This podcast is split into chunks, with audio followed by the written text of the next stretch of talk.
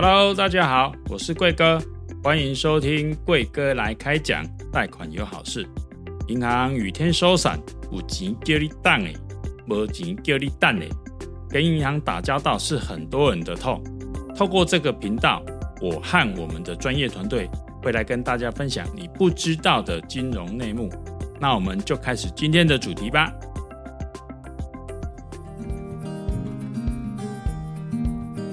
大家好，我是好事贷房贷经理张映如。大家好，我是好事贷房贷经理周景光。谢谢听众朋友的支持与收听。我们的 Podcast 从八月开张到现在，已经在空中陪伴大家将近半年的时间喽。哦，半年了耶。嗯，今天也是农历春节前最后一集，要跟大家分享二零二二年度十大金融贷款类关键字的排行榜哦。二零二二年十大金融贷款类关键字出炉哈，通常都是由 Google 还有一些网络搜寻的这个引擎。那我们有请我们的行销人员做一些整理，这样子。首先跟大家揭晓一下，第十名是债务协商，今年的搜寻量是六点六万次。不过紧接在最后的第十一名呢、是债务整合，也有六点一万次哦。如果看债务协商的搜寻热度，主要的区域是在高雄、桃园、台南。债务整合的搜寻热度则在台中、新北、台北。今年的景气真的不太好哦，很多人协商不是一般的贷款整合或是协商，而是劳工纾困贷款协商。这几个字的热度飙升了，拍泥当真的只能勒着裤带过年了。嗯，债务整合啊和债务协商的这两种名词啊，其实是完全不一样的东西。但是还是有蛮多听众可能不清楚，就是差别在哪里。那我想请警官帮我们做一下介绍。债务协商跟债务整合其实完全不同的东西呀、啊。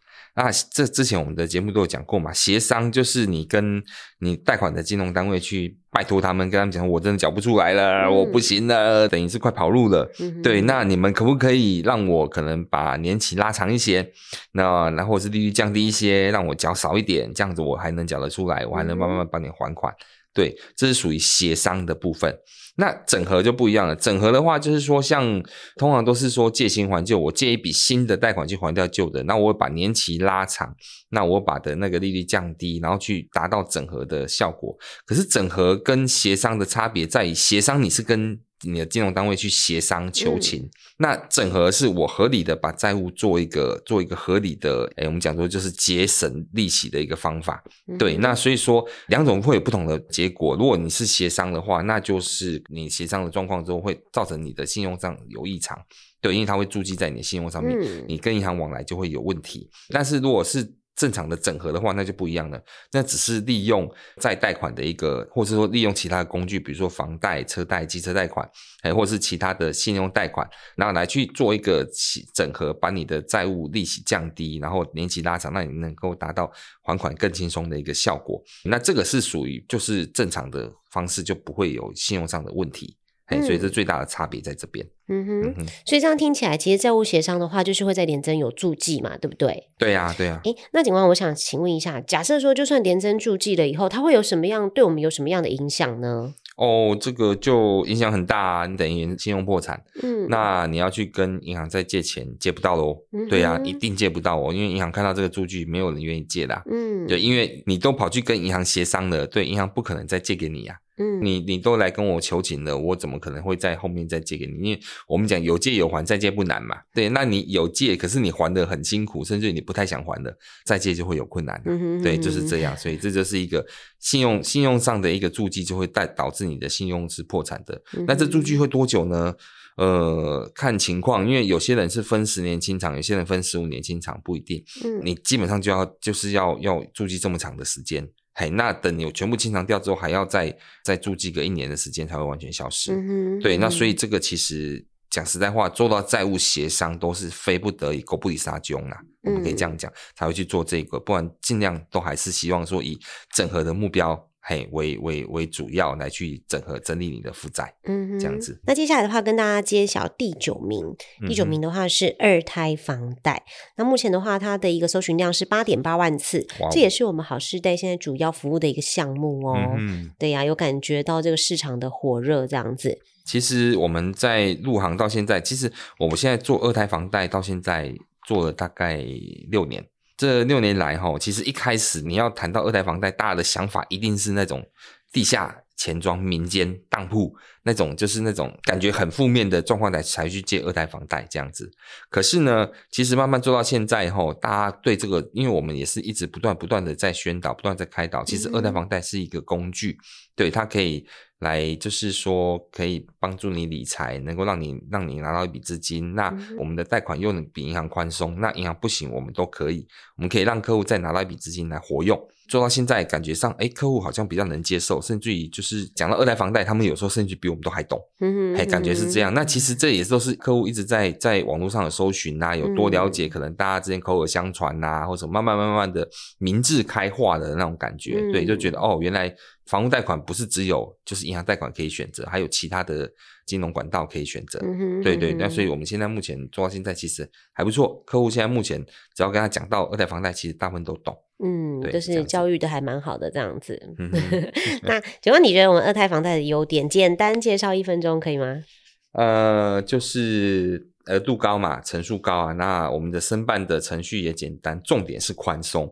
嗯、对，那核准率非常的高。然后呢，二胎房贷还有宽限期哦，而且我们不看分数，我们不看负债比。嗯、对，所以其实二胎房贷对于银行来说，他们会觉得这个是我们不要的客户。可是对于二胎房贷会来说，诶，这个是我们还可以做的客户。嗯、对，那你在银行贷款贷不到，我二胎房贷我们的裕隆二胎房贷我们还是可以借款给你哦，嗯、这没有问题。听起来优点很不错哈。嗯、那接下来的话，跟大家揭晓第八名当铺，总共有一十四点四万次。哇哦。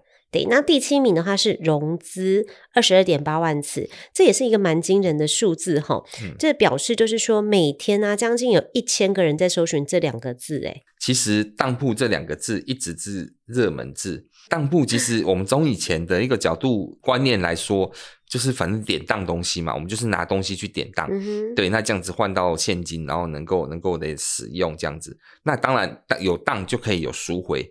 对，那所以说也有机会当了赎不回来，然后变流当，流当就是他们可能去拍卖，所以也蛮多人去当铺捡宝哦，嗯，哎，蛮多的哦，像是什么手表啦，哎，像是首饰啦，哎，这些都有可能，珠宝啊，这些都有可能去当铺捡宝。嗯，对，那融资更不用讲了，融资的话，基本上其实在银行之外，嘿，银行之外的一个就是属于比较民间的性质。来去乘坐，这叫大部分都是叫融资。嗯、融资的话，就是以那种也是放款为主，那只是它有分很多种很多细项，有企业融资啦，有个人融资啦，有机械融资啦，有很多很多的融资都可以借款。所以其实融资是一个统称，嗯哼，对，所以其实这个搜寻的那个量其实也蛮大的，嗯，但是比较特别的地方是在六月十九号，融资这个关键字啊，居然创下搜寻新纪录。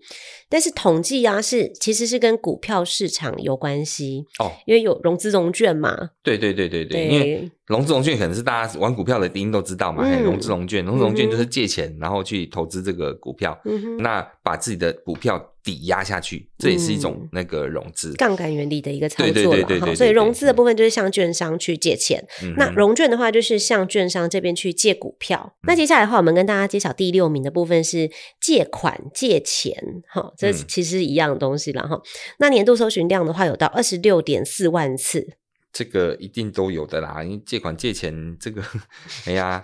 跟家人借钱也是借钱呐、啊，你跟朋友借钱也是借钱呐、啊，嗯、所以这个这个关键字一定是高的，这很正常的。嗯哼，嗯哼，对啊，那可能就是我们月光族嘛，嘿呀、啊，月初领到薪水的，哦，很开心，大吃大喝，那月中就哎、欸，感觉上有开始瘦荷包了，那月底就哇没钱了，那可能需要再再再借钱度日子，或者是跟蛮多是跟老板去做，就是那种预支，有没有？还蛮多，对，对，对，对，是这样子。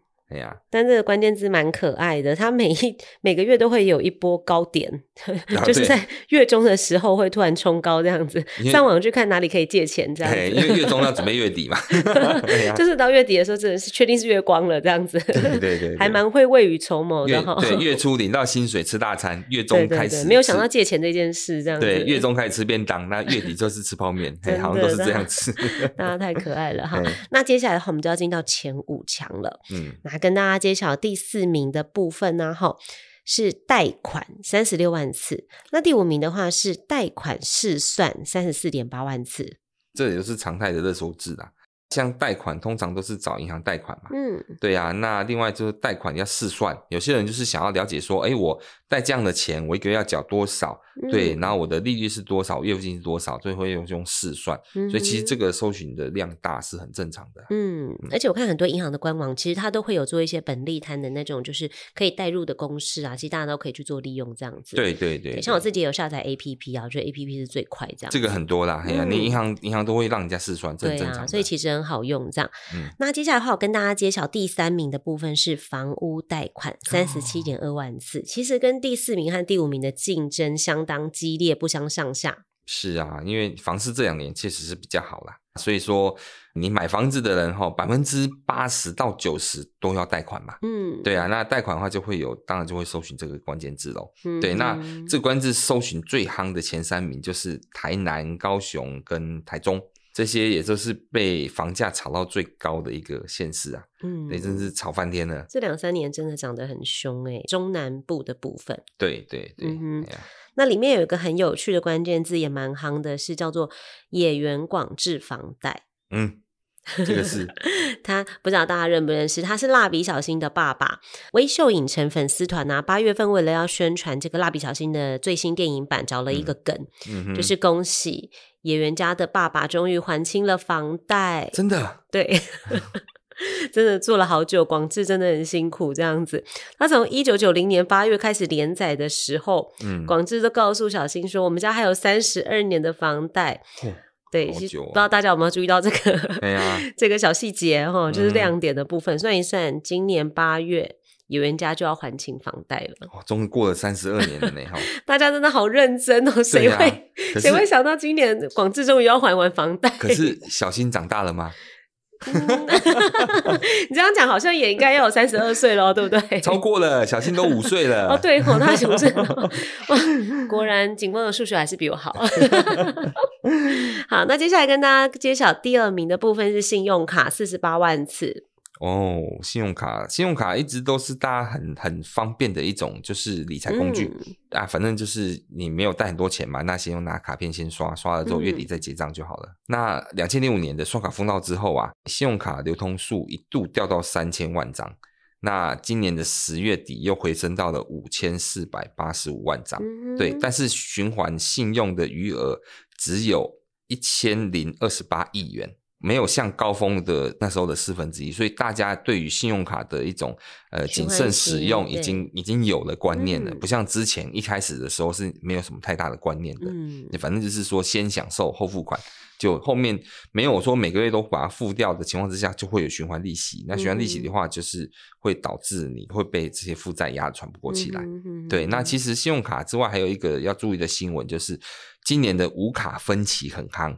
先买后付这个部分会可能，如果说你也是一样没有拿捏好的话，可能会会重演那种卡奴的风暴。嗯，对。那先买后付这个其实就是，诶，瞄准现在台湾的年轻人，现在蛮多的，像是最近之前我记得新闻有报那个那个 PC Home，嘿，PC Home 它就是有插旗，就是先买后付这种做法。那那它也是插旗融资公司有去投资，然后做这个无卡分期的方式。嗯那为什么要做无卡分期？他们就是不是用信用卡，因为一般来讲，我们讲用信用分期都是用信用卡来去做分期嘛。他这个不需要信用卡，直接就是，哎，我把东西拿回家，我只要签好签好一个分期付款合约，那我就可以把东西拿回家，我每个月按月付款进去，这样子就可以了。对，那这个会考量到一点，就是说它的价格一定会比较高。那其实现在坊间有蛮多的那种网站，它就是标榜的说，我有卖 iPhone，我有卖很多三 C 产品，高价三 C 产品。那可能就是说，呃，一只 iPhone 外面行情大概四万多，他卖你五万多，嗯，对，但是你能够马上拿得到，你只要签下这个分期就好了，嗯，他其实把利息都关在里面了，嗯，对对，然后他让你分两年、三年摊还这样子，但是这也可能到就是说，因为他这个动作确实是会对于一些年轻人会比较大的诱因，我想要拿 iPhone，我想要拿 iPhone。还那种感觉，但以前不是有人还拿 iPhone 为了拿 iPhone 卖肾嘛？我很想要这笔商品，对，对，所以我就会去付出高价来去。嗯、他们觉得是我，我宁愿多付一点钱去买这个东西，但其实它这个是一种借贷，对，这是一种借贷，因为它是用分期的方式。嗯、对对对，那万一他缴不出来，这对他来讲是有影响的。那甚至于说对他的家人来讲也会有影响。那其实就是就是大家在使用这种工具的时候，都要思考一下能不能付得起是最重要的。嗯，它其实是有一个递延付款的一个便利啦，但是就是说，其实最后你还是得要负担所有的一个费用，这样子。对对对，就有可能就是万一真的量太大的情况之下，就会，万一你真的付不出来，大家量太大，那个预放跑出来，就会重演二零零五的那种卡债风暴又跑出来了。嗯哼，好，那接下来的话要跟大家介绍我们的第一名，嗯、第一名的话是信贷信用贷款哦，搜寻量有四十八点六万次哦。哦，二零二二年啊，信用贷款。的总金额已经突破兆元了，远超过双卡极盛时期的预借现金加上循环信用的总和。这也要谢谢我们的银行，真的，银行银行拼命的放款，拼命的借贷，嗯、对，然后就会达到这样子的一个规模。嗯、那其实为什么银行这么做？很简单，因为信用贷款利率高。然后他们有利可图，他们才愿意这样子做。嗯、那当然，有些人会说：“那我为什么我都借不到信用贷款，别人都借得到，我借不到？”那因为银行也不是笨蛋呐、啊，我借你钱，我希望你还款呐、啊。嗯、哼对啊，因为这是信用贷款没有抵押的呢。对对啊，我要你还款呢、啊。那如果说你的条件不够我的要的基本的要求的话，那我当然不敢借给你了。嗯，对，什么条件呢？很简单，你就是现在基本上要借到银行的信用贷款，最少你要有薪资转账。有劳保，嗯、你要你要属于正常上班族，有有工作有收入，嗯哼，嘿，这样子才能够借得到，嗯，对呀、啊。而且银行在审核信用贷款的部分呢，它除了看你的这些财力证明之外啊，当然还会算所谓的收支比的部分，对啊。所以其实你想要贷超过你自己月薪的一个总和来讲的话，基本上是不太可能的。而且这个金管会有规定哦，金管会规定信用贷款只能你总总收入的二十二倍哦，嗯哼，对，这规定是这样，但是银行也不会借到二十二倍哦。银行最多借个十十八倍、十五倍就很多咯。哎，他不会借到这么高哦，所以这个就是一个考量哦。那当然，信用贷款当然好像没有抵押的，借钱很容易，但是借钱总是要还的，大家、嗯、对，所以说还是要谨慎思考自己的能力哦。对对，但其实信贷，因为信贷我比较可以分享，因为信信贷以前我自己本身是做信用贷款，嗯，那我自己本身曾做过的信用贷款最高额度是单笔五百万。不用保人，不用抵押品，但是我跟你说，我同事更厉害，他单笔八百。哦，而且是今年的事情。但我觉得银行真的很厉害，就是说，当然他们一定是针对比较顶级的客群，可能你名下本来就有房子，他一定早就评估过你是一定会还得起这一笔钱的。对啊，对，所以其实银行当然也不是傻瓜，哈他会借给你这么高的额度，而且他不用保人，不用抵押品的状况下，他的所谓的利率一定会比房贷高，但是他又觉得说你的呃，等于是说你。打呆的一个几率非常低，所以他才会乘坐到这样子的一个一个额度给他这样子。这一定是一定是那个人有他的那个他的价值在啦，嘿、嗯，他他他的收入啦，他的工作，对，现在主要看他的财力都看起来都是稳定的，嗯、哼他看起来就是比较属于那种不会倒的族群，他才敢借给他啦。对对对，对啊，一样的意思 啦。对呀、啊，嗯、那其实像信贷金额创新高的部分来讲的话，其实有有听到就是说有些人买房啊，他想要用信贷来补成数，或者是说用信贷来买股票。其实这就是所谓的高度杠杆原理的一个操作。那我们还是要提醒我们的听众朋友，其实这个部分可能要比较谨慎注意一点，这样子。对啦，就是你要去算你的资金成本啦。信贷的话，它的利率会比较高一些，所以它资金成本相对会比较高嘛。对。那比较高的情况之下，你还拿比较高的来赌博。买股票，哎，这种就是属于赌博嘛，很像赌博的性质。嗯、那买房子也是一样，因为买房子你金，你可能贷金额是大大额的。对，短期内可能会没有办法马上回收的一个产品来讲的话，其实就会比较需要中长期的一个一个评估啦。对呀、啊，对呀、啊。对啊，那信贷最多也是只能分七年吧，四期做缴款。对，所以其实期数比较短，因为付金相对也会比较重。是啊，是啊。谢谢听众朋友今天的收听。如果喜欢的话，请帮我们按收藏、分享。我们除了 Podcast 之外啊，我们还有 YouTube 频道、TikTok、抖音。如果想看优质金融图文，也可以追踪好时代的 IG 还有 FB 哦。如果有什么想听的主题，可以在 Line@ 就是 Line 小老鼠留言告诉我们哦。请搜寻 ID 小老鼠 LOANTW。我是银如，我是景光。祝听众朋友兔年行大运，扬眉吐气。谢谢您，我们过年后再见。